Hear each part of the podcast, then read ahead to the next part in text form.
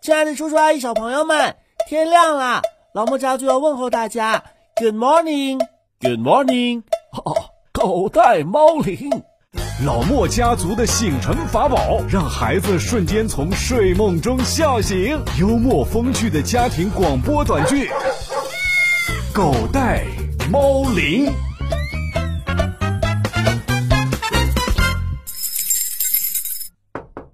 哥哥，哥哥，哎小莫呀，找旺旺干什么呀？他昨天答应我说，今天早上要陪我学英语的。哦。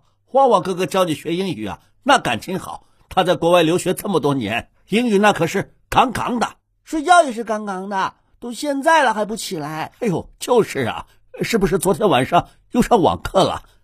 我问问，旺啊旺，旺旺，你们别喊了，他跟他妈妈出门去了。这么早出门？怎么妈妈带哥哥出门不带我呀？哦，我知道了，他们肯定是。瞒着我出门买好吃的去了，哼哼！瞧你那小气的样子，你妈妈就算要偷偷开小灶，那肯定也是给你开啊。哥哥哪像你那么馋？哈哈就是啊，你是我们家的馋嘴蛙，就是。我又不是青蛙，我都不会这么叫。想学不？不想学。真的？谁一直想跟我学来着？ 哈这馋嘴蛙呀，现在肯定不想学，要学了不真成了馋嘴蛙吗？爸爸妈妈带着旺旺哥哥到底去哪了呀？去医院了啊！接种新冠疫苗就是打针。什么？新新冠？啊！哎哎，你你哭什么哭啊？怎么了？不知道的小朋友还以为你哥哥怎么样了呢。我赶紧去关窗户。别哭了，别哭了。爸爸，哥哥是不是？那个了呀，哪个了呀？就是那个嘛，新冠啊！呸呸呸！你你胡说什么呀？你哥哥健康的很，不是你们说了吗？说哥哥去医院打针了，生病的人才需要打针呢。哥哥去接种新冠疫苗，那不就是不就是就是什么呀？你哥哥是去打疫苗，也就是预防针，预防预防啊！原来是预防针呐、啊，吓死我了！哎呦，你这是暴雨直接转晴天呐！什么吓死你了呀？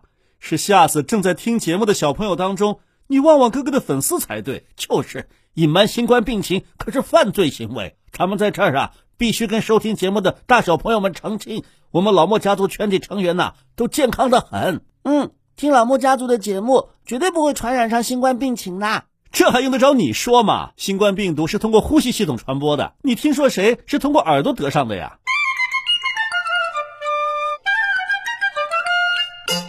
爷爷，我有一个问题要请教您这位德高望重、经验丰富的老医生。 哎呦，谢谢组织上给我这么高的评价。说吧，什么问题啊？这个问题我想了很久很久，十次不得其解，百思不得其解。千思万思都不得其解，只有“百思不得其解”这个成语。你瞎编什么呀？快说快说，到底是个什么问题把我们家小莫给难住了？预防针到底是个什么针呐、啊？为什么没病也要打针呢、啊？我每次都是生病之后难受的不行了，妈妈才带我去医院打针的。哦，这预防针呐、啊，就是疫苗，它跟其他的针可不一样。你生病之后，妈妈带你打针是为了治疗疾病，而疫苗的作用是在生病之前预防疾病。有个成语“防患于未然”，你懂不懂？不懂，不懂，不懂。患就是病嘛。就是跟孩子说话，不要老是加上一句“你懂不懂”。爷爷，疫苗到底是何方神圣啊？居然可以防患于未然。疫苗和病毒啊，他们其实是亲兄弟，就像你和哥哥一样。怎么可能？我和哥哥关系那么好。我才没有防着他呢！ 爸爸这个比喻啊，虽然打的不太妥当，但是啊，呃，说说这疫苗和病毒是亲兄弟，还就是那么回事儿。那哥哥是病毒，我是疫苗，为什么呀？因为他比我厉害。谁厉害还真不好说。但我和你妈妈知道，把旺旺养大之后啊，就知道怎么对付你了。哼，那打疫苗不就是？引狼入室嘛，哎，还有个词儿叫“请君入瓮”，表面上是把病毒引入体内，实际上呢，是为了更好的打击它。好啊，爸爸。其实病毒这种东西啊，是个呃非常奇葩的存在。它在自然界当中一般不会自我繁殖，一般高温、紫外线或者是百分之七十五以上的酒精就能杀死它们。它们只有进入人体之后，才会变得强大起来，在人体细胞当中啊大量的繁殖。我知道，爷爷说过，人体当中有一个免疫系统，是人体的啊防御部队，他们专门用来抵挡外来病毒。当病毒过于强大的时候，免疫系统打不过，病毒占了上风，人就会得病。可这免疫系统啊是有记忆功能的，要是它打败过一次病毒，下回它会怎么办呢？呃，一朝被蛇咬，十年怕井绳，那就把这些坏蛋病毒记录到黑名单当中，离它远点。这免疫系统啊比你更狠，他们记住了病毒的样子。若是那病毒再来，迎接它的有。我知道了，在人体当中到处张贴通缉令，病毒敢再来捣乱，就直接喊一嗓子：“兄弟们，上，把它给我干趴下嗯，就跟小莫一样，这免疫系统啊会记仇的。这个呀，就叫免疫系统的记忆能力。利用这种能力，科学家想到了利用病毒来对付病毒的方法。！”这叫以毒攻毒，就跟神农尝百草的故事一样。哟，你还知道神农尝百草呢？我当然知道啦。远古传说当中的部落首领神农氏，为了治病救人，尝遍了山野间的各种药草，在一遍又一遍的中毒之后，终于练成了百毒不侵的能力。虽然这是个传说，但是啊，用现代科学也可以解释。这神农氏百毒不侵，就是免疫能力提高之后的结果。因为免疫系统已经跟太多药草当中的毒素进行过厮杀，所以呢，就百炼成钢，越战越勇了。可是还有一种说法，神农氏吃了一种毒草之后，肝肠寸断，嗝儿啦。所以啊，要想制作以毒攻毒的疫苗，就必须把这种病毒研究透彻，否则呀，容易偷鸡不成反蚀一把米，没激发免疫系统的抵御能力，反而真的引狼入室，染上病毒了。是的，他完全摸清了病毒底牌之后啊，才能把适量的、足以被免疫系统打败的病毒植入人类体内，让免疫系统记住它的样子，想混进人体呀、没门儿。那这疫苗是怎么让人体产生那种能力的呢？人体产生了一种对抗病毒的抗体，这种抗体啊是专门对付这种病毒的。只要它敢再来，这免疫系统就能三下五除二把它消灭干净。搞了半天，这疫苗就是叛徒嘛！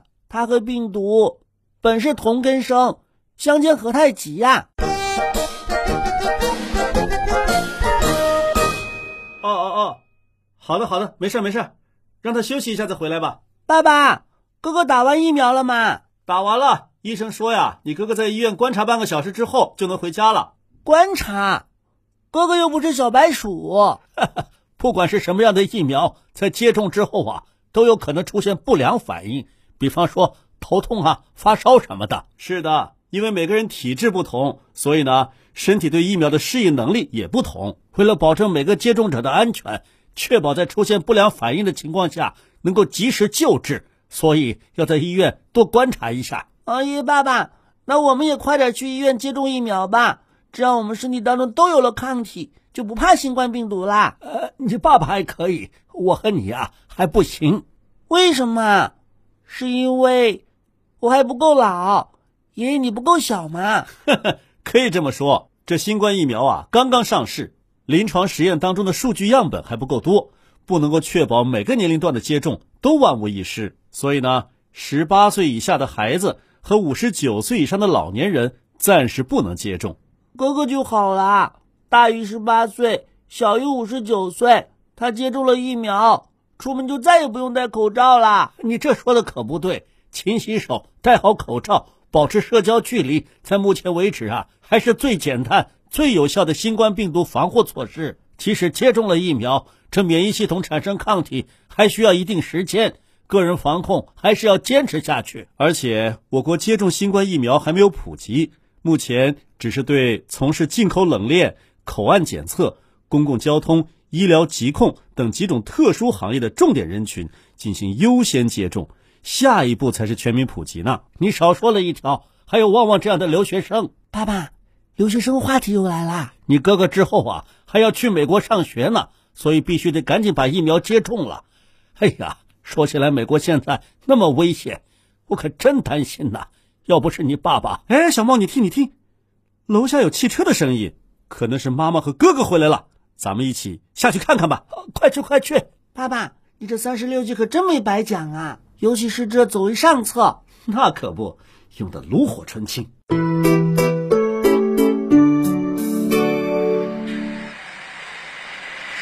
妈妈和哥哥怎么还没回来呀、快了快了，爸爸，接种疫苗能够帮助我们预防很多病痛，但只有一个不好，要打打针嗯，我最讨厌打针啦。也不一定啊。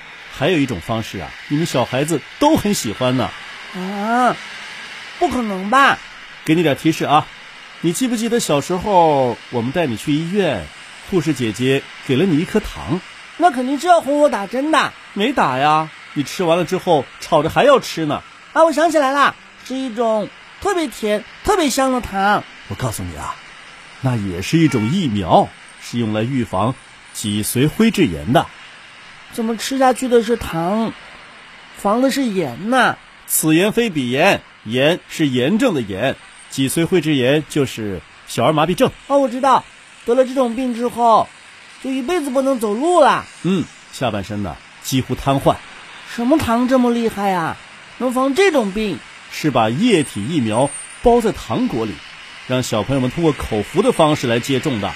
这种甜甜蜜蜜的接种方式多好啊！是啊，没有一个孩子能逃得过这颗小小的糖丸的。你旺旺哥哥也是，小的时候啊，不知道糖丸是疫苗，吃完了还一个劲儿跟护士要呢。哎呀，直到现在，他还对这糖丸念念不忘呢。爸爸，爸爸，啊啊，怎么了？哥哥之后要去美国上学，美国新冠疫情那么严重，爷爷很担心。